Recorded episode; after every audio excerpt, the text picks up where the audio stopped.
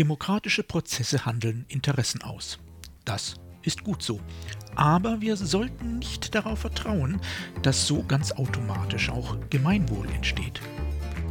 Mein Name ist Jörg Sommer und dies ist Demokratie Plus, der wöchentliche Podcast zur politischen Teilhabe. Jeden Donnerstag erscheint ein neuer kostenloser Newsletter. Am folgenden Sonntag gibt es den Text dann als Podcast. Alle Ausgaben finden Sie ganz einfach. Geben Sie demokratie.plus in Ihren Browser ein und schon sind Sie da, wo Sie sein wollen. Nun aber zu unserem heutigen Thema.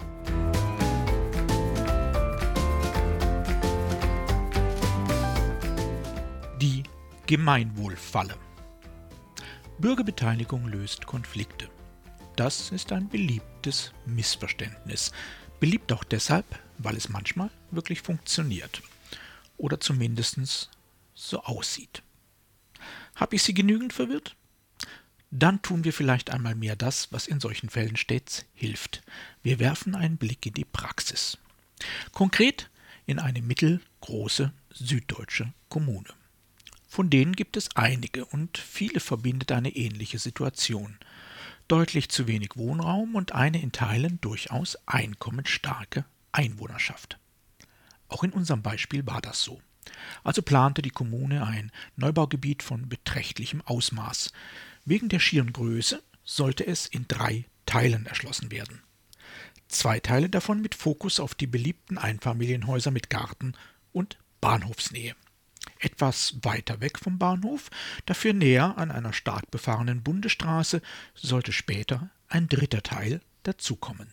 Mit Mehrfamilienhäusern und einem zu kleinen Teil sozialem Wohnungsbau.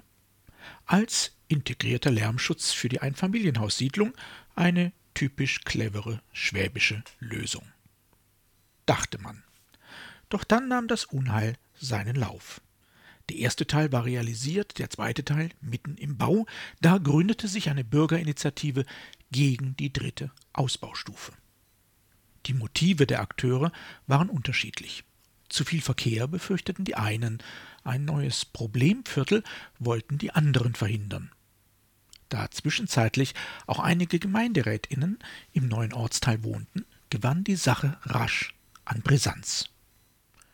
Die Kommune reagierte und startete einen Beteiligungsprozess mit den Betroffenen, also den Anwohnerinnen und Anwohnern. Die Deliberation dauerte, der Ton wurde auch manchmal giftig, doch am Ende stand eine Lösung, mit der letztlich nahezu alle Beteiligten zufrieden waren.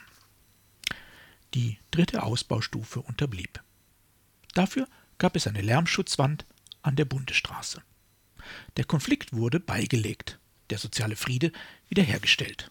Betroffenenbeteiligung at its best.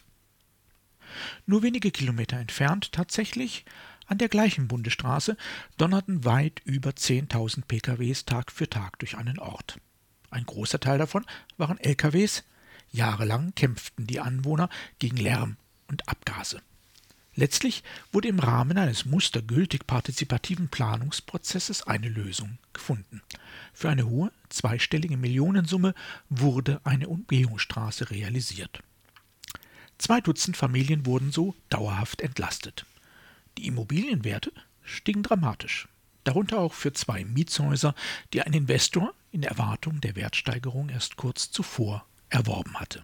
Dafür wurden zwei kleinere Ortsteile vom Zentrum abgetrennt ein Wald durchschnitten und, weil nun ja gut erreichbar, ein Gewerbegebiet erschlossen. Insgesamt wurde eine Fläche neu be- und zersiedelt, die der Hälfte des Kernortes entsprach. Beide Beispiele zeigen uns, gut gemachte Betroffenenbeteiligung kann Konflikte lösen. Besonders gut gelingt dies, wenn man einen Teil der Betroffenen nicht beteiligt. Im ersten Fall sind die Anwohnerinnen glücklich. Jene, die dringend bezahlbare Mietwohnungen benötigen, ist aber nicht geholfen. Im zweiten Fall wurde mit viel Geld wenigen Betroffenen Erleichterung verschafft. Andere Bewohnerinnen und Bewohner, die Natur und mit ihr kommende Generationen dürfen die Lösung ausbaden. Beiden Beteiligungsprozessen ist eines gemein. Sie suchten Lösungen für jetzt und für eine begrenzte, beteiligte Gruppe. Das Gemeinwohl war kein Thema.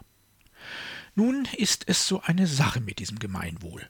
Der Begriff ist schwammig, die Definitionen sind vielfältig. Am ehesten lässt sich Gemeinwohl noch definieren als Gegenbegriff zu bloßen Einzel- oder Gruppeninteressen innerhalb einer Gemeinschaft. Gerade deshalb ist Gemeinwohl eine wichtige Perspektive, wenn es um Beteiligung geht. Denn da ist die Sache ein wenig vertrackt. Wir haben gesehen, dass Beteiligung von unmittelbaren Betroffenen wichtig ist, aber schnell dazu führen kann, dass die Interessen der nicht beteiligten Betroffenen und die gibt es faktisch immer, auf der Strecke bleiben. Umso interessanter scheint die Idee, ausschließlich Nicht-Betroffene zu beteiligen. Losbasierte Bürgerräte sind so ein Format. Sie sind für vieles geeignet, aber tatsächlich entsteht auch hier nicht automatisch Gemeinwohl. Wenn es die Perspektiven bestimmter betroffenen Gruppen nicht mit ins geloste Panel schaffen, besteht auch hier das Risiko, dass sie unberücksichtigt bleiben. Ob Klima, Tier- oder Pflanzenreich, ob zukünftige Einwohnerinnen und Einwohner oder zukünftige Generationen. Alle Entscheidungen, die wir heute treffen, haben Folgen für Unbeteiligte. Die Idee, Gemeinwohl würde quasi automatisch entstehen, wenn zwei oder mehr Parteien ihre Interessen verhandeln, ist zwar praktisch, aber absurd.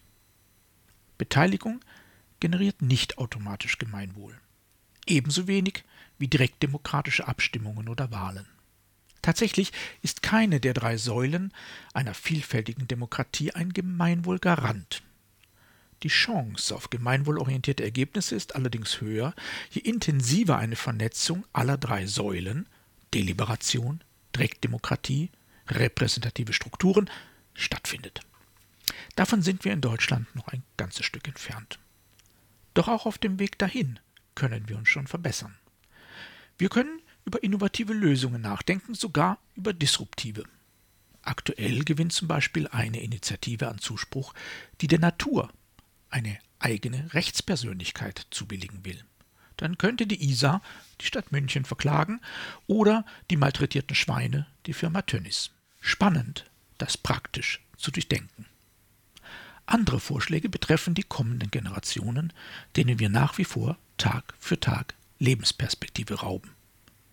Da gibt es die Idee, zukünftig alle politischen Entscheidungen unter Zustimmungsvorbehalt eines zufallbesetzten Rates der jungen Generation zu stellen. Oder gleich das Wahlrecht zu ändern und Menschen ab Geburt nicht nur eine, sondern sogar hundert Stimmen zu geben. Und anschließend für jedes Lebensjahr eine Stimme abzuziehen. Klingt etwas verrückt? Gut, fangen wir bei den Strukturen an, die wir haben. In der Rahmensetzung für Beteiligungsprozesse könnte das Primat des Gemeinwohls fixiert sein, zum Beispiel in Leitlinien oder per Gemeinderatsbeschluss.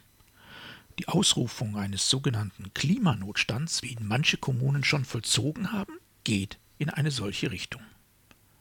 Bei der Besetzung von Beteiligungsprozessen gehört immer auch die Frage auf den Tisch, welche Akteursgruppe könnte den Gemeinwohlfokus intensivieren.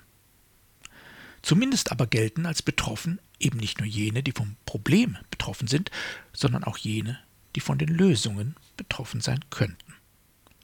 Und letztlich sollte eine Frage immer und in jedem einzelnen Fall bei der Bewertung von Beteiligungsergebnissen gestellt werden, und das besser im Prozess, zum Beispiel durch die Moderation, als danach. Cui bono, also wem nützt es? Und zu welchem Preis? Und auf wessen Kosten? Gut, das sind jetzt drei Fragen. Aber sie lohnen sich, denn bei allen demokratischen Prozessen geht es eben am Ende immer genau um diese Abwägungen. Was investieren wir? Was tun? Aber auch, was lassen wir? Und wem kommt es letztendlich zugute? In einer Demokratie geht es um handfeste Partikularinteressen. Das Ziel ist, aus diesen Gemeinwohl zu generieren. Das aber findet in keinem dieser Prozesse, ob in Parlamenten, Wahlkabinen oder Bürgerversammlungen, von alleine statt, sondern nur, wenn man darüber spricht.